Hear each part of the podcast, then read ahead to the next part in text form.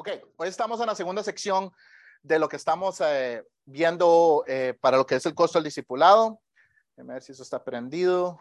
Eh, hoy me tocó hacer allá atrás y esto, entonces va a estar así vacilón.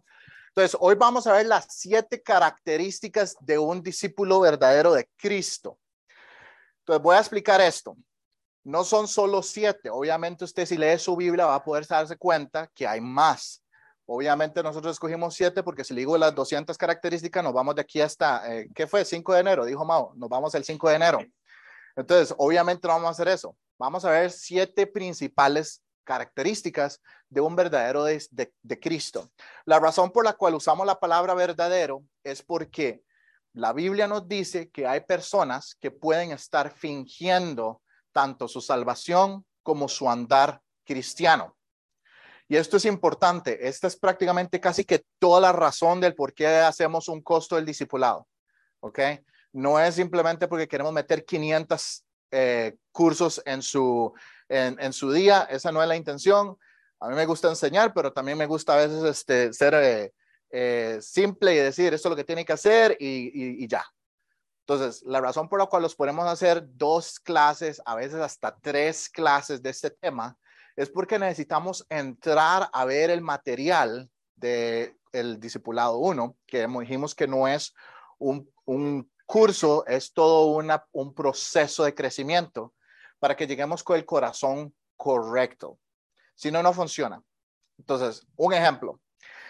Digamos, si usted dijera, es que yo quiero hacer ejercicio y quiero, ¿verdad?, ponerme en forma y, entonces voy al gimnasio y entonces va al gimnasio y llega al gimnasio y llega el trainer y el trainer le dice, bueno, esto es lo que vamos a hacer y le da a usted todo un programa, etcétera, etcétera. Y usted lee el programa, ¿qué? 24 horas después ya está fit. No, ¿verdad? Eso no tiene sentido. No tiene sentido porque usted tiene que poner el trabajo, usted tiene que meter el proceso, ¿verdad? Y para los que han tenido que estar en algún proceso así, por ejemplo, Ale, yo sé que ha tenido que, ¿verdad? No está así porque porque se comió un montón de, de, de biscuits en la mañana y, se infló. No, después hay que dar un mantenimiento, ¿cierto, Ale? Si no, entonces se le cae todos los músculos y ya después, ya, hasta ahí llegó, ¿ok? Entonces, ¿por qué nosotros pensamos que el cristianismo es diferente? El cristianismo no es diferente. El cristianismo es algo que usted ve el proceso, entiende lo que vamos a hacer, le damos material para ayudar en ese proceso pero usted tiene que aplicarse en el proceso y después durante el proceso usted va a empezar a ver cambios en su vida, en su forma de pensar, en su forma de actuar, en su forma de responder, en su forma de vivir. Y llega un punto donde usted ya tiene 15, 20 años de estar en este proceso y usted dice, ah, ya terminé. Y se da cuenta que no, no ha terminado. Va casi que comenzando. ¿Ok? Y yo les comentaba que después de 22 años de ser cristiano, ya pasé por varias etapas de, digamos, de liderazgo. En Costa Rica estuve pastoreando una iglesia, etcétera, etcétera, etcétera. Llega un punto donde uno dice, listo, ya llegué, ¿verdad? Ya aquí ya, ya no puedo estar más arriba. E, error. Ahorita estoy en el proceso de aprender a ser un buen papá, cómo ser un papá bíblico, porque tengo dos hijas. Entonces ahora me, corresponde a mí aprender esto y entrar en este proceso de mi vida que bromeando yo decía, cuando tengan 18 tal vez, pero no funciona así. Mi mamá tiene 70 y algo de años y todavía me dice el pequeño pollo. Y yo, mami, de pollo no tengo nada, y ni pequeño tampoco, pero, pero yo entiendo a mi mamá. Ella, ella sigue siendo mi mamá. ¿Me explico? Entonces, usted va a seguir siendo discípulo de Cristo, aunque usted tenga 700 años de edad. ¿verdad? Entonces, si usted está todavía respirando y está aquí, usted sigue siendo un discípulo de Jesús. Y eso quiere decir que cada día de su vida usted tiene que crecer y aprender y crecer y aprender y corregir y abandonar malas prácticas y aprender nuevas prácticas y poner eso en ejecución. ¿Tiene sentido? Ok, entonces veamos un, un resumen rápido de lo que vamos a hacer hoy. Bien, entonces, estas son las siete características. Yo sé que tal vez allá atrás no lo pueden ver, entonces lo voy a leer. Primero que todo, un verdadero discípulo de Jesucristo está establecido en la palabra de Dios. Ahorita lo voy a explicar qué significa. Ama a Jesús sobre cualquier otra persona. Eso incluye inclusive familiares. Le sigue incondicionalmente. No hay peros ni excusas. Le ama más que cualquier posesión. su carro, su casa, su carrera, su dinero, no es mejor que Jesús. Le es útil para su servicio. Tiene una mentalidad de querer venir a servir a la iglesia, no a que le estén sirviendo siempre. Y, ahorita voy a explicar esto un poco, porque para los que tienen hijos y han tenido que, pasar por esa, por esa etapa, obviamente, yo tengo una de dos meses, dos meses y medio, eh, es una etapa donde literalmente no puede hacer nada sola. Entonces usted le tiene que poner los pañales. Después tiene que darle comer. Después hay que sacarle los eruptos porque a veces no puede ni solita haciendo eso. A veces hay que, bueno, no sé si estoy compartiendo mucho, pero a veces hay que moverle las piernitas porque ocupas a sacar otra cosa por ahí. Me explico, es una completa dependencia. Pero va a llegar a un punto en el ciclo de esa niña donde ella va a empezar a ayudar en la casa. Vivian, mi primera hija, tiene dos años y ella trata de cambiar los pañales de la hermana, lo cual a veces puede ser interesante. Trata de sacar las cosas de la, de la lavadora de platos, lo cual puede ser muy interesante también. Tiene una escalerita que se sube según ella a lavar trastos. Se podrá imaginar que es más desorden que lavar, pero ella quiere ayudar. Entonces va a llegar a un punto donde ella va a tener ya su capacidad de poder ser ayuda en el hogar, pero ahorita ella está aprendiendo. Entonces, un discípulo verdadero de Jesucristo, al principio, pues va a ocupar que le ayuden con los pañales, que le ayuden de comer, que le ayuden de alimentarse, que le saquen los gases, todas esas cosas. Pero llega un punto donde esa persona tiene que llevar un servicio. Ya venimos aquí a la iglesia a servir a otros, no a sentarnos a que nos sirvan. No funciona así. ¿Tiene sentido? Sí. Lleva un fruto. Mismo concepto y ama a su gente, ¿verdad? Que es el, concepto de querer servir a otros hermanos en Cristo. Entonces, vamos a empezar con esto. La característica uno, este es el pasaje clave. Dijo entonces Jesús a los judíos que habían creído en él, si vosotros permanecéis en qué? En mi palabra. No, no, no, no, no si es que tienen una participación perfecta el domingo en la mañana. Eso no es lo que dice ahí. Si permanecéis en mi palabra, seréis verdaderamente mis discípulos. Y conoceréis que la verdad y la verdad os hará libres. Entonces, característica número uno de un verdadero discípulo. Lee la Biblia constantemente y deja que la Biblia permanezca en él como les digo, si usted en este momento me dice, pero a mí me cuesta, yo abro la Biblia, no la entiendo, etcétera, etcétera, e, eso no es por donde voy. Lo que estoy preguntando es esto, o lo que estoy diciendo es esto. ¿Tiene usted un deseo de querer abrir su Biblia aunque no la entienda toda? Trata usted de leer aunque sea un pasaje al día. ¿Qué le puede tomar eso? Un minuto, dos minutos, tres minutos. ¿Me explico? ¿Verdad? Cuando usted empiece en ese proceso, como les dije, yo siempre hago esta broma porque eh, antes era muy activo, jugaba bola, hacía bicicleta, todo lo demás, me lastimé una rodilla y después me encontré las donas y empecé a comer donas y subí un montón de peso, ¿ok? Pero yo me acuerdo que en algún momento de mi vida, cuando tenía que entrenar artes marciales o lo que fuera que estaba haciendo, al principio usted llegaba y cinco minutos y estaba tirado en el piso, ¿verdad? Muriéndose. Y usted le decía al profe, profe, pero es que no puedo. Y el profe le decía, siga haciendo eso todos los días y hablemos en unos meses. Ya después, cuando se da cuenta, podía aguantar 10 minutos, 15, 20, 25, etcétera, etcétera. Después usted estaba 60 minutos, ya después usted se vuelve adicto y quiere estar ahí dos horas. ¿Me explico?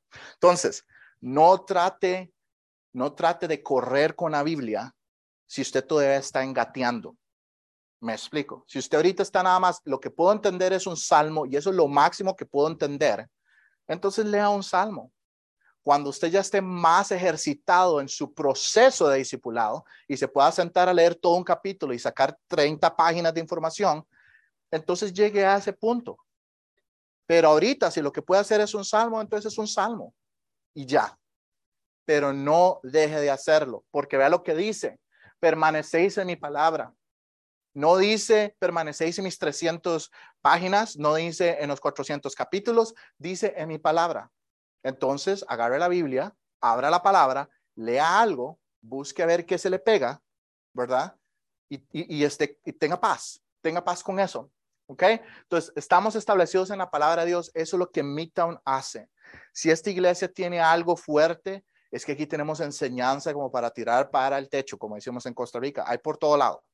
No hay forma de quitarse. Vea, si usted está en una clase de, domingo como esta, un fellowship, le llamamos en inglés, es una clase de compañerismo o una escuela dominical, como usted quiere llamarle, eso es, cosa suya. Usted se va a dar cuenta que aquí enseñamos la Biblia. Aunque, aunque la enseñemos más sencillamente o más aplicativo que en el Instituto Bíblico, siempre se enseña la Biblia.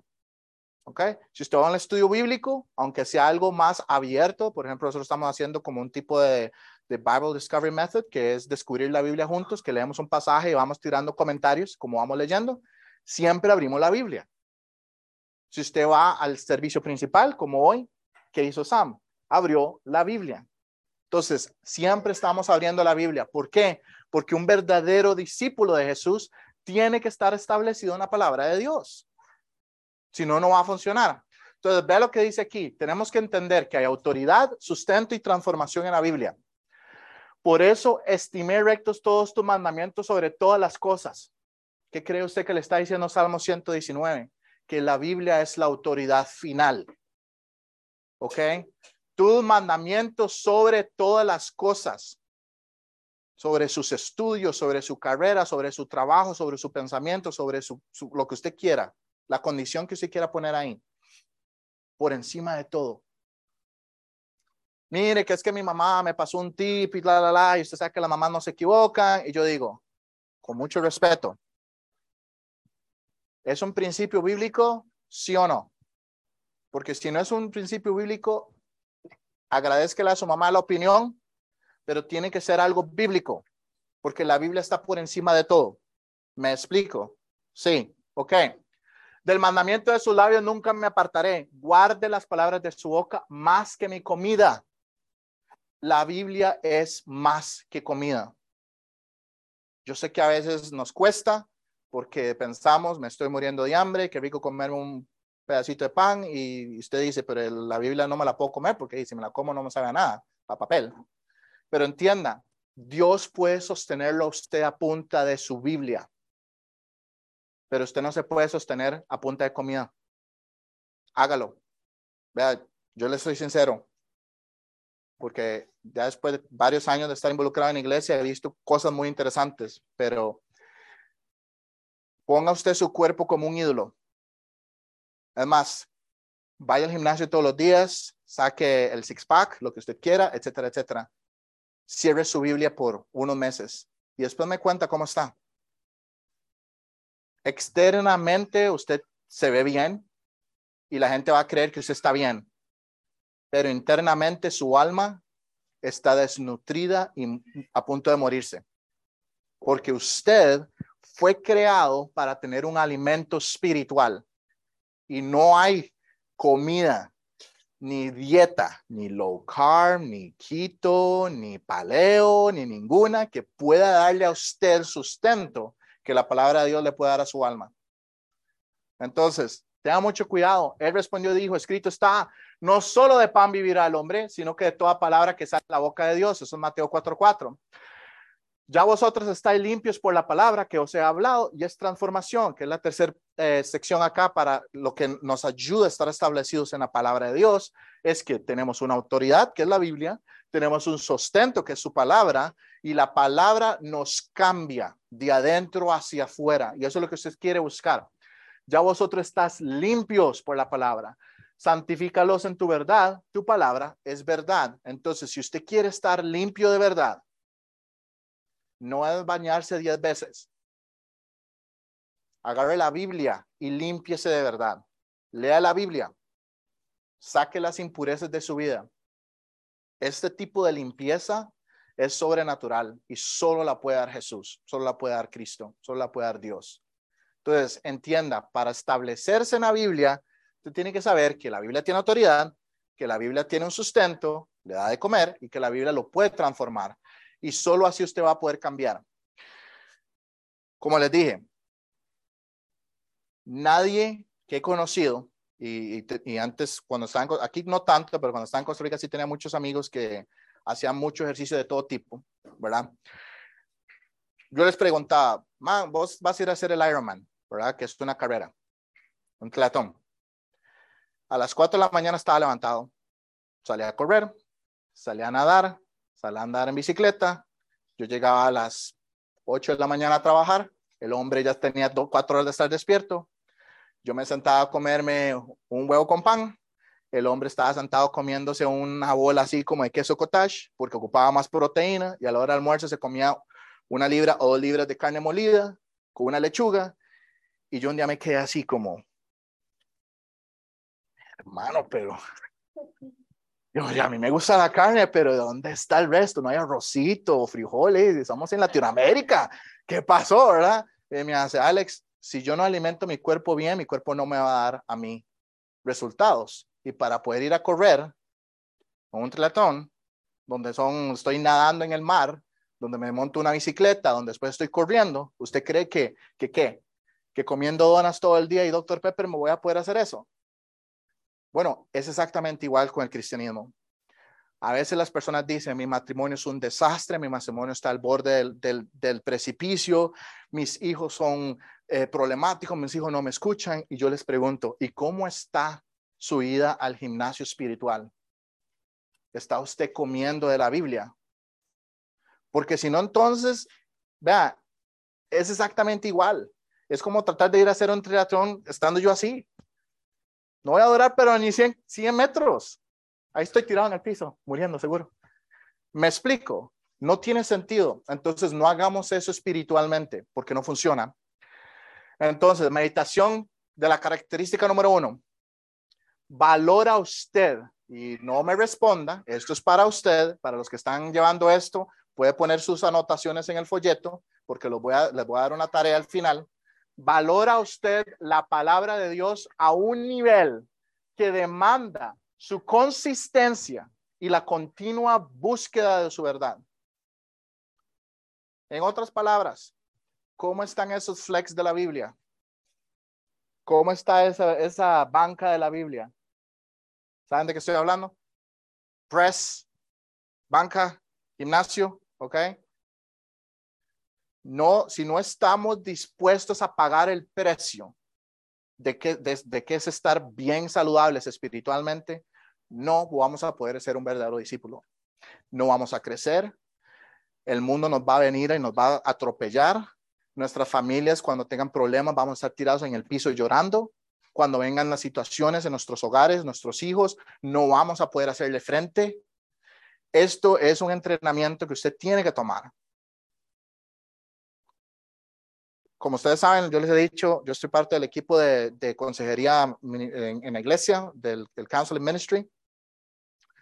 Y uno, pues obviamente escucha a la persona que venga y uno les ayuda todas las sesiones que sean necesarias.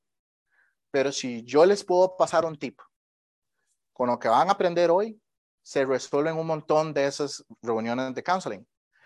Porque si usted está en buena forma, si usted está poniendo su trabajo en la Biblia, Dios lo va a cambiar. Entonces, sus problemas de carácter van a cambiar.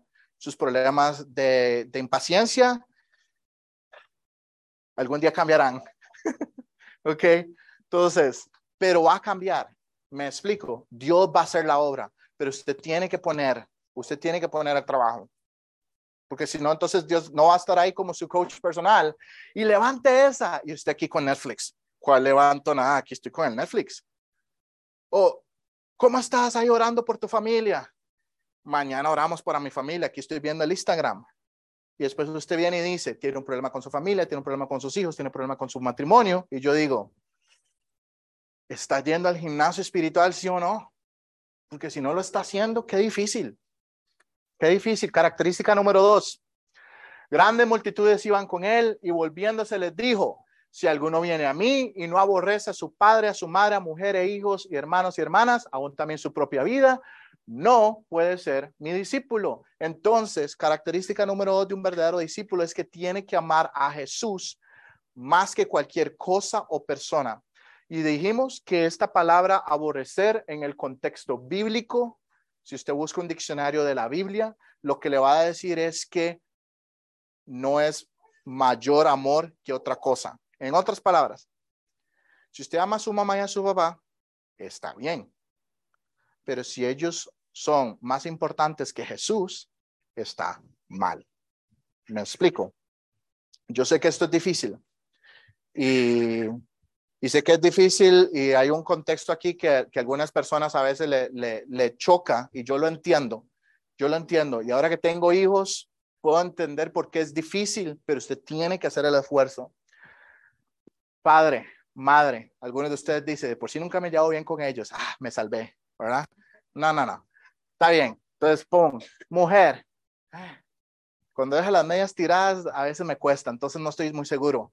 Pero cuando llegamos a hijos, muchas personas dicen, no, no, no, no, a mis hijos no me los toque. ¿Qué problema? Usted no quiere que sus hijos sean un ídolo en su vida. Usted sabe lo que Dios hace y no es que estoy, entienda, entienda mi corazón. Mi intención es instruirlo a usted en lo que la Biblia dice, no hacerlo sentir mal. Pero si usted lee en Génesis y en otras partes de la Biblia, lo que Dios hizo con los ídolos que tenía Israel, los destruyó. Usted no quiere perder a sus hijos porque usted los puso como un ídolo delante de Jesús. Tenga mucho cuidado. Yo soy muy alcahueta, no sé cómo se dice eso en su país, pero en Costa Rica ser alcahueta es alguien que chinea mucho. ¿Ok? Entonces, cuando Vivian me dice, ice y me hace esa cara, yo vuelvo a ver a la mamá y la mamá me dijo, sí, se comió sus vegetales. Entonces llegó, eso, entonces sacaron, ¿verdad? El cono y ¡plá! de chocolate, tome, ¿verdad? Y después tengo que meterla al baño porque hasta el pelo termina con helado de chocolate. Pero yo sé muy bien que Vivian no puede estar por encima de Jesús. Yo amo a mi hija y moriría por mi hija, pero no puede estar por encima de Dios. Si yo tengo que venir a servir, vengo a servir a la iglesia. Si tengo que levantarme temprano, como estos, estos días que he estado haciendo cosas de, o quedarme hasta tarde, que he estado haciendo cosas para la iglesia, y le tengo que decir, mi amor, tengo que leer la Biblia. Y el berrinche que, y ella ama la iglesia, siempre es, ah, church y friends y amigos, y empieza a decir personas por nombre, y le empieza a decir, ah, fulano y sotano, y ella se pone súper feliz. Pero ella es una niña de dos años, entonces ella todavía no entiende un poco algunas cosas. Yo le digo, pero es que yo tengo que ir a leer la Biblia porque tengo que hacer esto y todo lo demás. Entonces yo le hago como que hace, ok. Si yo llego y digo, no voy a hacer mi trabajo que Dios me está pidiendo hacer por complacerla a ella, estoy poniéndola a ella por encima de Jesús. ¿Ven qué peligroso? Y como padre, uno puede hacer eso se le olvida, porque uno quiere el, bienestar de nuestros hijos. Entonces, tenga mucho cuidado. Usted no puede poner a nadie en su familia o cosas por delante. Entonces, aprenda a tener prioridades y elimine todas esas cosas en su vida que no es una prioridad. Entonces, vea lo que dice aquí, estos dos conceptos.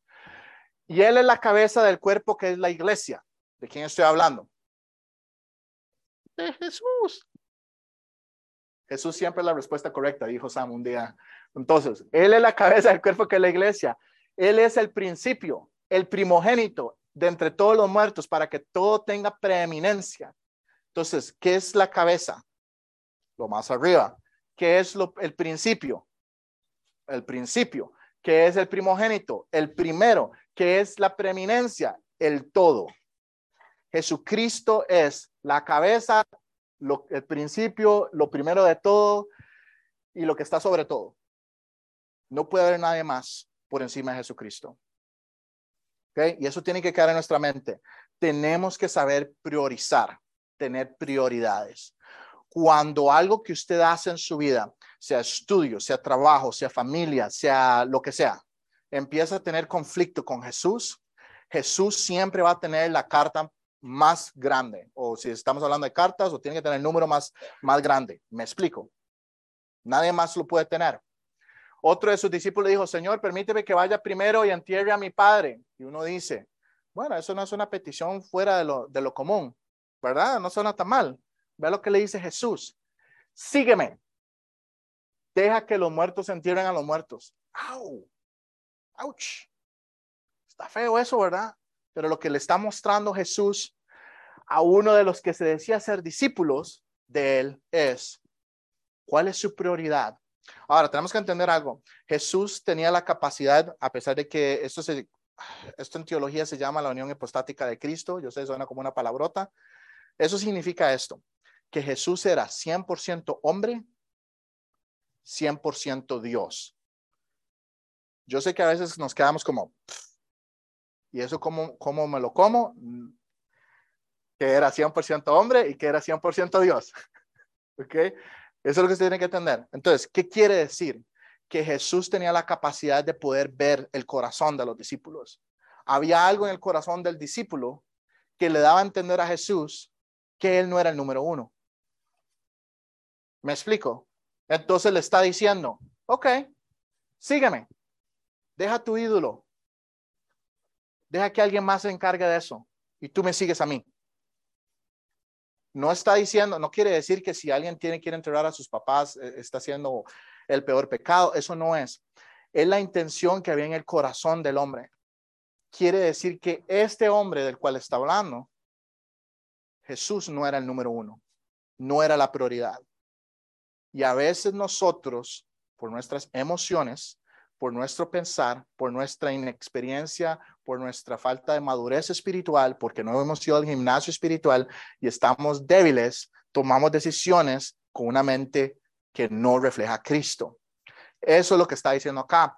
Oh amas adúlteras, no sabéis que la amistad del mundo es enemistad contra Dios. Cualquiera pues que quiera ser amigo del mundo se constituye enemigo de Dios. Ay, y, aquí iba a tener que tener cuidado porque yo sé que la mayoría me va a tirar un tomate. Sam ha hecho una broma de esto antes, pero en Costa Rica tenemos un dicho, de en, broma, en broma, la verdad se asoma, es como decimos allá. ¿ok? Y Sam bromea y hace cosas como, hey, si es partido de los Chiefs y yo sé que es al mediodía y veo que el segundo servicio está vacío, yo creo que ya sé dónde están. Ah, y es como entre broma y en serio. ¿Verdad? ¿Por qué digo eso? Porque usted tal vez está pensando, ay, pero una vez cada seis meses que yo vaya, eso no está tan mal. Bueno, si los chips lo están sacando del servicio, yo creo que es un problema. ¿Me explico?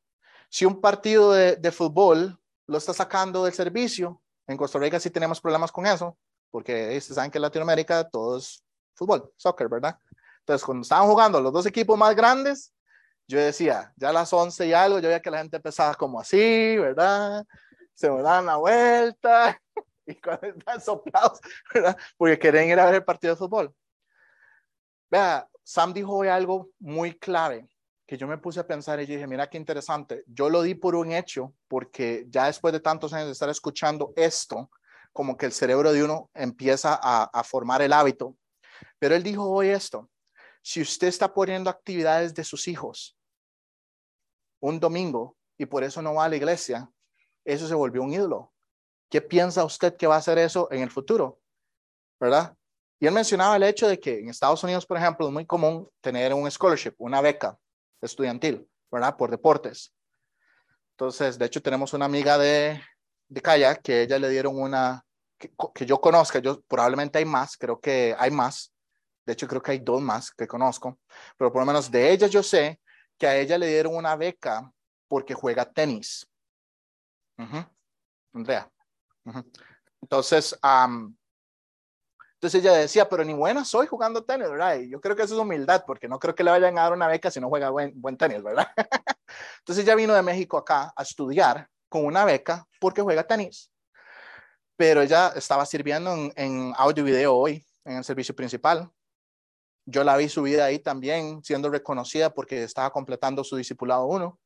Entonces, siempre y cuando mantengamos nuestra mente que la prioridad es Cristo, Dios se encarga del resto.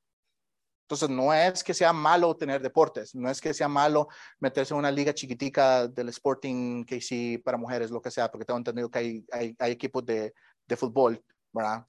Entonces, eso no está mal. Pero si eso empieza a sacarlo usted de la iglesia, tenemos un problema. ¿Ok? Ok, meditación para esta característica número dos. Puede decir sin lugar a dudas que la relación con Jesucristo es la relación más importante de su vida. Si la respuesta es no, ¿qué está ocupando el primer lugar? Y como les dije, esto es para que ustedes hagan un análisis en sus mentes. No me tienen que decir, eh, yo no soy Jesús, eh, no necesito saber. Pero usted entre usted y Jesús tienen que tener una conversación muy seria. Porque si Él no es el número uno, algo más lo es. ¿Qué le está causando que Él no sea el número uno? ¿Y por qué? ¿Es realmente tan importante y más importante que estar a cuentas con su creador y su salvador? Yo creo que no. Característica número tres, el que no lleva su cruz y viene en pos de mí no puede ser mi discípulo. Le sigue incondicionalmente. Ahí puse una S de más y eso está mal. Acabo. Ok. Le sirve incondicionalmente. Y Will siempre hace esta broma.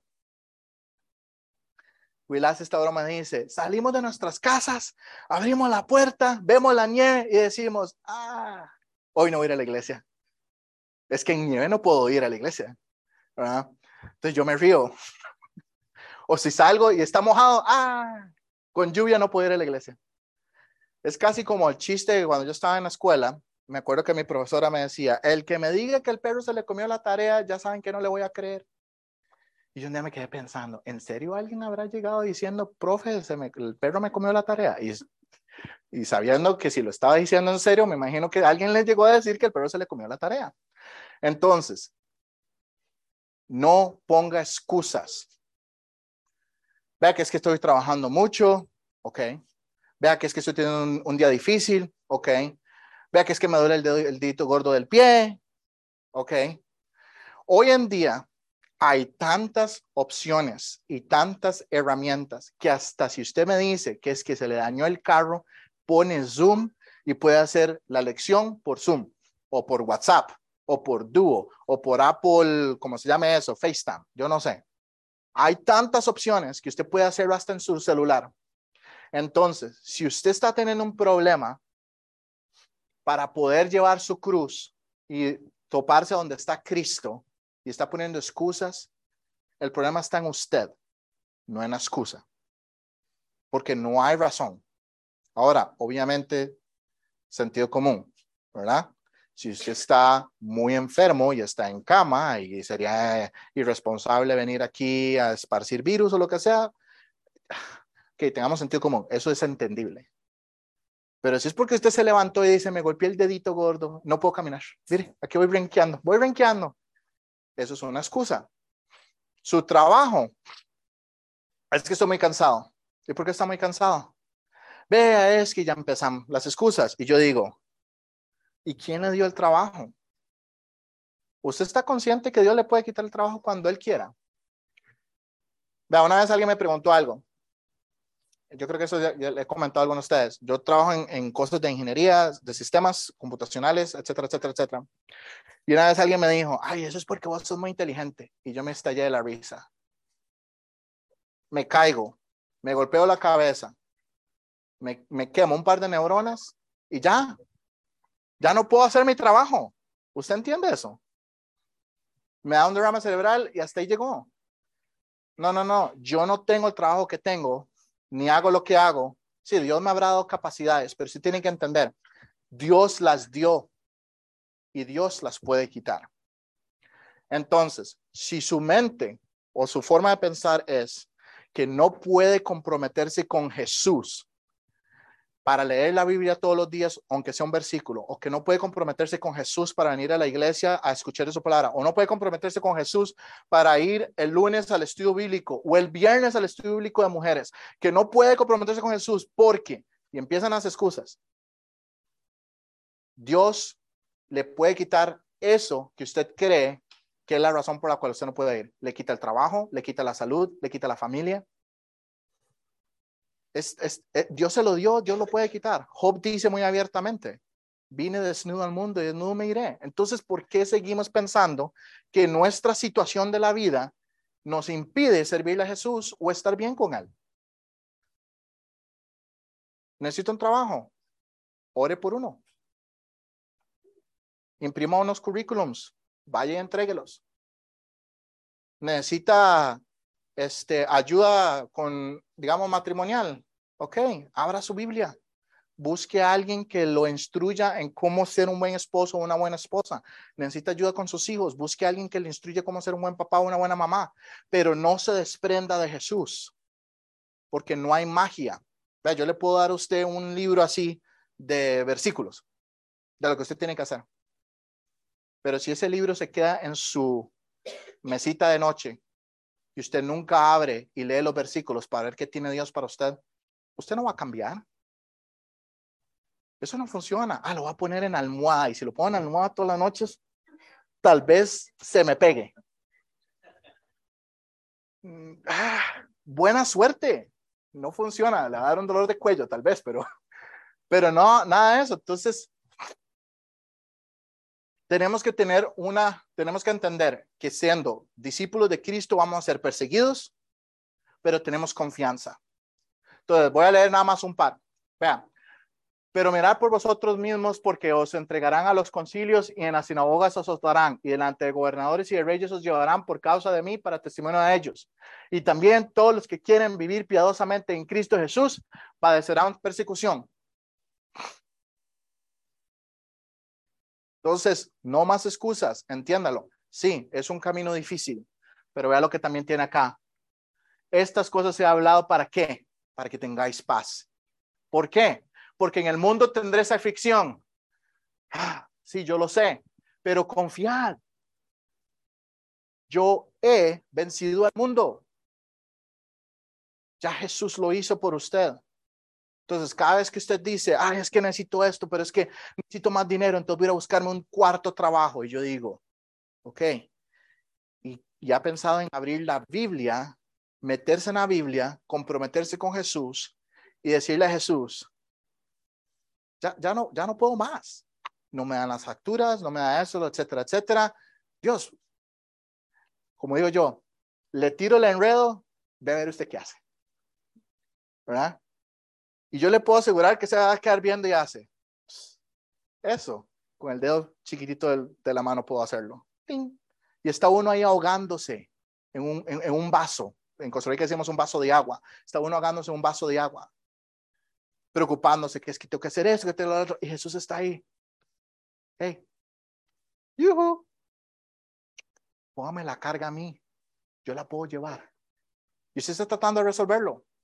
Y por eso es que usted no crece tampoco, porque entonces por estar usted distraído en estas otras cosas, usted no deja que Él se encargue de usted. ¿Qué pues diremos a esto? Si Dios es por nosotros, ¿quién contra nosotros? porque no nos ha dado Dios espíritu de cobardía, sino de poder, de amor y de dominio propio. Usted tiene la capacidad. Meditación número tres o característica número tres, ¿qué es lo que impide tomar su cruz y seguir a Cristo? ¿Está usted dispuesto a dejar lo que le impide seguir al Señor? ¿Qué? Vamos a ver, característica, ups, número cuatro. Así pues, cualquiera de vosotros que no renuncia a todo lo que posee no puede ser mi discípulo.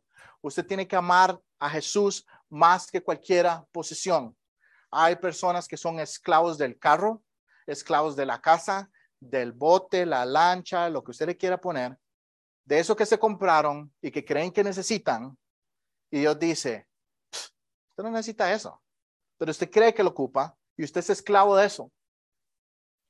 Y si usted no renuncia a esas cosas por las cuales usted es esclavo, usted no va a poder crecer como un verdadero discípulo, porque eso le va a quitar tiempo. ¿Ok? Entonces, ve lo que dice aquí en, Marcos 1. Jesús les dijo, venid en pos de mí. ¿Y qué hicieron los pescadores? Dejando luego sus redes, le siguieron. Ustedes quieren saber por qué ese pasaje es tan relevante. ¿Qué hace un pescador? Pescar. ¿Cómo se gana la vida? Pescando.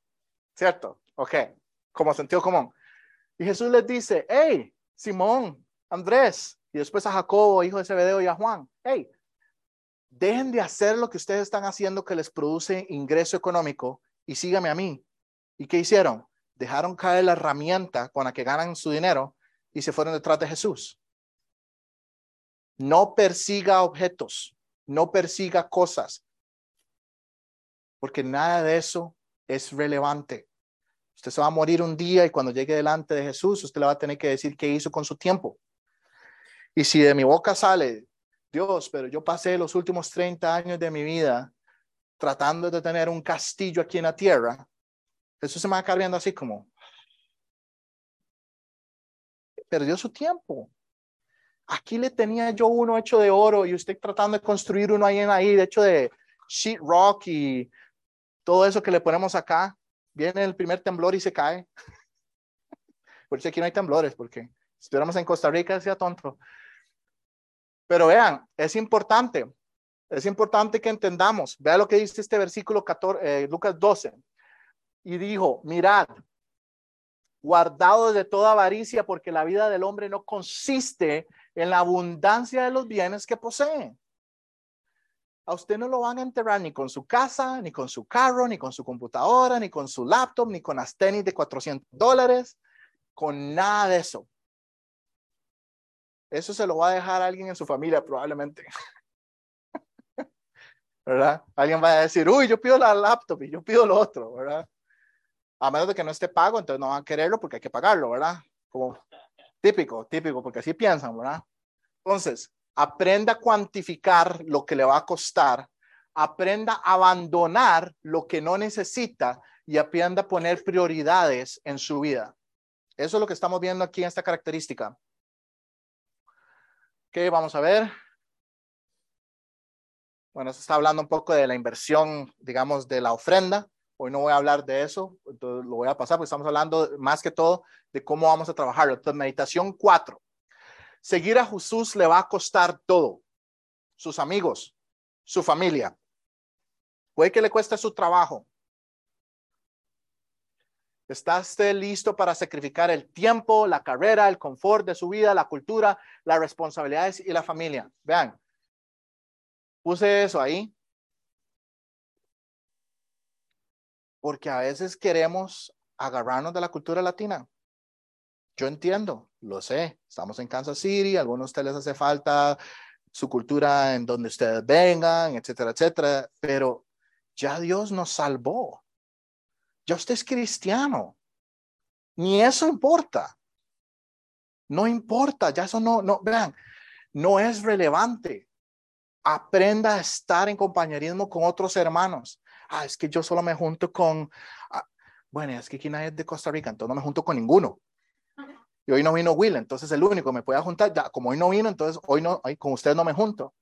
Vean, a veces somos así. A veces es como, bueno, es que yo con, con, José Rubio tal vez sí, pero depende, porque si me dice que quiere ir a comerse algo mexicano, le digo que no. O sea, nos casamos tanto con nuestras cosas particulares, hasta incluyendo la cultura, que por eso perdemos la bendición de conocer otras personas de nuestra iglesia que podrían ser inclusive la persona que podría decirle, mira, vos sabes que estaba pensando, tal vez me podrías ayudar con este trabajito. Y esa puede ser la persona que le traiga el trabajo que usted estaba orándole a Dios, pero como usted estaba tan agarrado de que no, es que yo esto es lo mío, esta es mi cultura, esto es mi carrera, esta es mi confort, esta es lo que yo tengo en mi familia, que usted no recibe la bendición. Un verdadero hijo, un verdadero discípulo entiende que le va a costar algo, y está dispuesto al sacrificio. Característica número cinco. Buena es la sal, mas si la sal se hiciera insípida, ¿con qué se sazonará? Ni para la tierra ni para el muladar es útil. La arrojan fuera, el que tiene oídos, oiga. Para oír, oiga. ¿Qué? ¿Qué es este punto? Muladar es abonar por aquello que usted vea la palabra y se esté preguntando. Moladar es abonar, ¿ok? Entonces, usted tiene que ser útil para su servicio. Dios no nos salvó. Y yo sé que esto va a sonar como, pero es que eso es lo que dice un libro que yo compré en la librería cristiana que dice que Dios nos salvó para nuestra mejor vida. No, Dios no nos salvó para nuestra mejor vida. Eso no es la razón para que Dios nos salvó, ni para estar en abundancia millonaria. Eso no es la razón por la cual Dios nos salvó. Dios nos salvó para servirle a Él. Le voy a explicar esto en una frase. Usted antes de Cristo era esclavo. ¿Ve lo que acaba de decir? La palabra esclavo. Un esclavo no tiene derechos. Esclavo del pecado. Y Cristo llegó ahí y pagó su multa. Lo compró usted para que usted sea un esclavo de Cristo. Lo que pasa es que Cristo es tan buen, buen, buen, buen, buen maestro, no maestro como profesor, no, no, no, dueño de su vida. Ese es el concepto. ¿ok? Él es tan buen maestro de su vida, dueño de su vida, que no solo lo compró usted de ser esclavo del pecado, sino que además le dice, hey, yo me encargo de todas sus necesidades. Entonces, Dios no pagó la multa del pecado en su vida para que usted se vaya a una playa a rascarse la panza 24 horas al día. Dios lo compró para que usted venga a servir. Dios lo compró para que usted venga a, ayudar a otros. Dios lo compró para que usted vaya a evangelizar y dar el evangelio a otras personas. Para eso lo compró Cristo. Si estamos pensando que Dios nos compró para darnos un yate en las costas de las Bahamas, estamos muy equivocados. Porque imagínense, esa islita no es tan grande para que estemos todos ahí, ¿verdad? No, eso no es. Y esto es una mala enseñanza. Esto se llama el Evangelio de la Prosperidad. Y hay unas personas que ni siquiera sé cómo les voy a decir que son pastores porque me da vergüenza, que son falsos maestros, falsos pastores, que utilizan este tipo de cosas para lavarle la cabeza a la gente. Entonces la gente dice, ah, es que si yo me hago cristiano, yo me voy a dar tres sacos de dinero. No, no, puede que se termine nada más con un techito y con algo de comer porque está en medio de, un lugar sirviendo a una comunidad. Dios no nos, no nos llamó para ser millonarios. Y cuando Dios nos da dinero, vea, lo que le voy a decir. Cuando Dios nos da dinero, Él espera que usted sea un buen mayordomo y un buen administrador. Eso quiere decir que lo que Él le dio es para que usted diga, ¿cómo voy a distribuir esto? Uy, ya está me compro una Range Rover, me compro el yate, me compro la casa de la playa y, Dios se queda como, bueno, entonces lo voy a quitar. Porque eso no es lo que yo quería. Yo quería que usted invirtiera en el misionero que está en México, el misionero que está en, en, Nepal, quiero que invierta en el misionero que está en Malawi, quiero que haga esto, a la familia de la iglesia que está pasando una situación difícil, quiero que haga esto. Además de eso, quiero que invierta en estos jóvenes, además de eso, quiero que invierta en su iglesia, que ¿Ven por dónde voy? Muy diferente. Y usted está agarrando el saco ese de dinero y usted está pensando, uy, me voy a comprar el iPhone número 25, porque ya ni siquiera sé por cuál van. O sea, ya no sé ni por cuál van. Y Dios le está diciendo, no, pues para eso no fue que le di el dinero. Se lo di para que usted fuera a bendecir a alguien en necesidad. Se lo di para que usted invirtiera en el Evangelio. Se lo di para que usted lo pusiera en las misiones. Para que llevemos el Evangelio. Tiene que haber un propósito, porque hay un juicio. Entonces, vean, creo que ya lo expliqué, pero vean, si alguno se limpia de estas cosas, será instrumento para hombre santificado, útil, Señor, y dispuesto para toda la obra. No se trata de si usted es una herramienta buenísima, es es una herramienta limpia. ¿Ok? Entonces, característica 5. ¿Cuál de estas frases le gustaría escuchar cuando llegue el cielo? ¿Buen siervo fiel o siervo malo y negligente? Eso, porque ese es, e, e, ese es el cuadro al que estamos, ¿verdad? Y eso es Mateo 25. ¿Ok? Voy a decir estas últimas dos porque ya se me acabó el tiempo. Entonces voy a leer esto. Léalo ahí o me pide las filminas o, el, o, le doy el, el, archivo como usted quiera. Pero me queda la característica seis es usted tiene que llevar fruto. Lleve mucho fruto. Y el fruto se lleva en evangelismo y su testimonio. Predique el evangelio de Cristo y actúe como un cristiano. Porque no hay peor cosa que escuchar a alguien decir, es que para hacerme cristiano, como es fulano, a eso mejor no quiero ser cristiano, es un hipócrita. Entonces, no se equivoque. Y ese es mi cue. La música significa que ya tengo que parar. Ok, característica 6. Piense cómo está alcanzando en evangelismo y cómo es su testimonio. Característica 7. Y esta es la última. Améis unos a otros, améis unos a otros. Vea, améis unos a otros, améis unos a otros. Amor los unos por los otros. Y esto indicará que son verdaderos discípulos. Ame a la familia de Dios. Vean, personas aquí que lo que ocupan es nada más que usted les dé un abrazo, pues están pasando una situación difícil y eso es todo lo que necesitan. Pero si usted entra así, que no, no dan ganas, pero ni abrazarlo con un palo escoba, porque usted dice, pero vea, con esa cara, mejor ni me la acerco. Amémonos unos a otros. Esa es la característica 7. Prefiérase los unos a los otros. Romanos 12:10. Ok, y creo que la meditación es cómo está su amor para con los demás. Y aquí terminamos. Entonces, Vea, muchas gracias por haber venido hoy. Aquí terminamos con esta sección. Queda una parte administrativa de esta enseñanza, pero esa parte administrativa la voy a guardar, la vamos a hacer tal vez en mi casa o lo que sea.